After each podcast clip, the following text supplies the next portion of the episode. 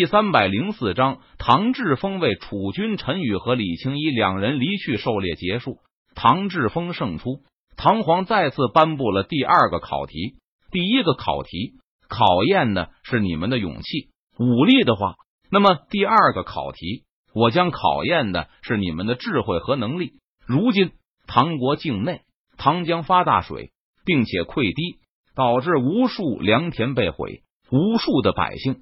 流离失所，我将唐江流域分成了九段，你们九个人分别负责一段流域，前去救灾。任务完成好的人胜出。唐皇宣布道：“是父皇。”九名皇子点头领命道：“唐志峰、陈宇、李青衣三人前往第九段流域。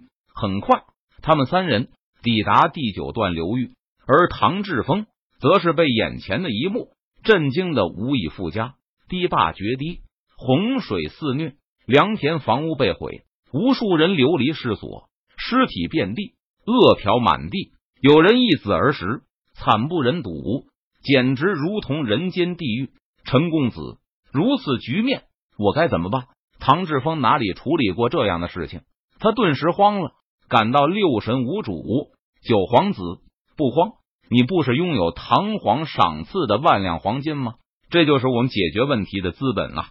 陈宇闻言，他脸色淡然，微微一笑，道：“还望陈公子教我。”唐志峰向陈宇行礼道：“首先要把溃堤的地方全部修好，防止洪水倒灌；第二，重新修建房屋，让流离失所的百姓有地方住，不至于露宿荒野。”陈宇淡然道：“陈公子。”难道我们不用给灾民发放粮食吗？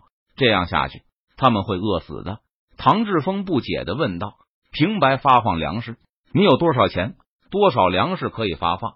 这种方法只能解决一时，却不能解决一世。”陈宇闻言，他摇头说道：“我的方法是打算以工代赈。”陈宇微微一笑，他说道：“以工代赈，陈公子，这是何意？”唐志峰脸上浮现出疑惑的神色，他不解的问道：“所谓以工代赈，是指我们修复堤坝、建设房屋，让灾民参加，获得报酬，以此取代直接救济的一种方法。”陈宇解释道：“原来如此，陈公子，你高明啊！”谭志峰也不笨，他听了陈宇的话后，很快就明白了陈宇的意思。随后，唐志峰取出万两黄金。购买了大量的粮食和建材，然后通过以工代赈的方式，让灾民每天修建堤坝和房屋，每天给参加修建的灾民发放粮食和工钱。这极大的调动起了灾民的兴致。溃堤的大坝很快就修复完毕，在倒塌的房屋废墟上，一座座新的房屋建立起来。被洪水摧毁的良田又重新耕种，恢复了良田，百姓的生活。很快就恢复到了受灾前的水平。很快，唐皇亲自来视察。当他看到第九段，也即是唐志峰所负责的地方时，他顿时感到大吃一惊。峰儿，你是怎么办到的？唐皇向唐志峰询问道。父皇，儿臣是采用了以工代赈的方式。唐志峰回答道。然后他解释了什么叫做以工代赈。好，好，没有想到，峰儿。你如此聪慧，居然能想出如此高明的办法，妙妙极了！唐皇听了唐志峰的解释后，他很快又想通了其中关键之处，不禁抚须夸赞：这个办法不是儿臣想出来的，而是儿臣的客卿陈宇先生想出来的。唐志峰并没有居功自傲，而是如实说道：“好，峰儿，你不居功自傲，没有被荣耀蒙蔽了双眼。”你客卿想出来的办法，你采纳了，你的功劳也不小。唐皇见状，他满意的点头说道。然后，唐皇满意的走了。唐皇叫停了所有皇子救灾的行动，并且叫来所有皇子，当场宣布唐志峰胜出，并且任命唐志峰为唐国储君。其他皇子即日起便立即离开长安，前往各自封地。若是没有命令。不允许私自回长安，否则必严惩不贷。其他皇子莫名其妙的就输了。虽然其他皇子们不甘心，但是他们也不敢违背唐皇的命令。而且，就算唐志峰成为了储君，又如何？唐志峰一日不登基，成为唐国皇帝，他们就有机会。第二天，其他皇子离开长安时，陈宇和李青衣两人也向唐志峰告辞：“陈公子，李姑娘，你们这就要走了吗？这些日子，若不是你们帮助，恐怕我也得不到这个储君之位。我正想好好的犒劳一下你们呢。”唐志峰看着陈宇和李青衣两人，他依依不舍道：“天下没有不散的筵席。”我们游历徐州，如今是该离开了。陈宇闻言，他微微一笑，说道：“唐志峰知道陈宇去意已决，他留不住陈宇和李青衣两人。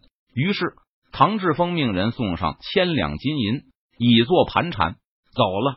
不过，陈宇和李青衣两人却没有拿金银，而是瞬间消失在了原地。这几日，陈宇和李青衣两人游历徐州。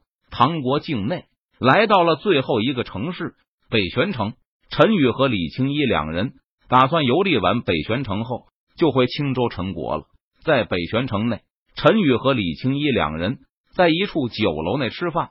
虽然以陈宇和李青衣他们的实力已经不用吃饭，但是为了满足口腹之欲，陈宇和李青衣还是选择每天吃一点东西。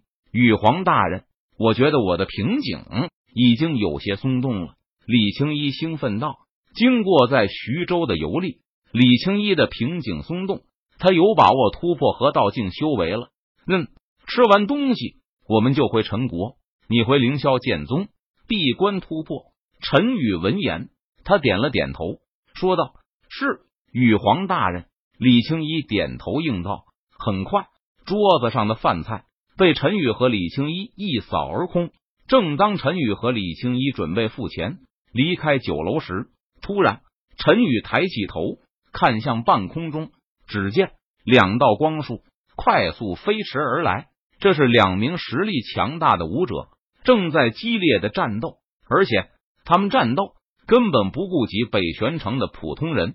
战斗的余波扩散开来，直接导致无数普通人受到了牵连。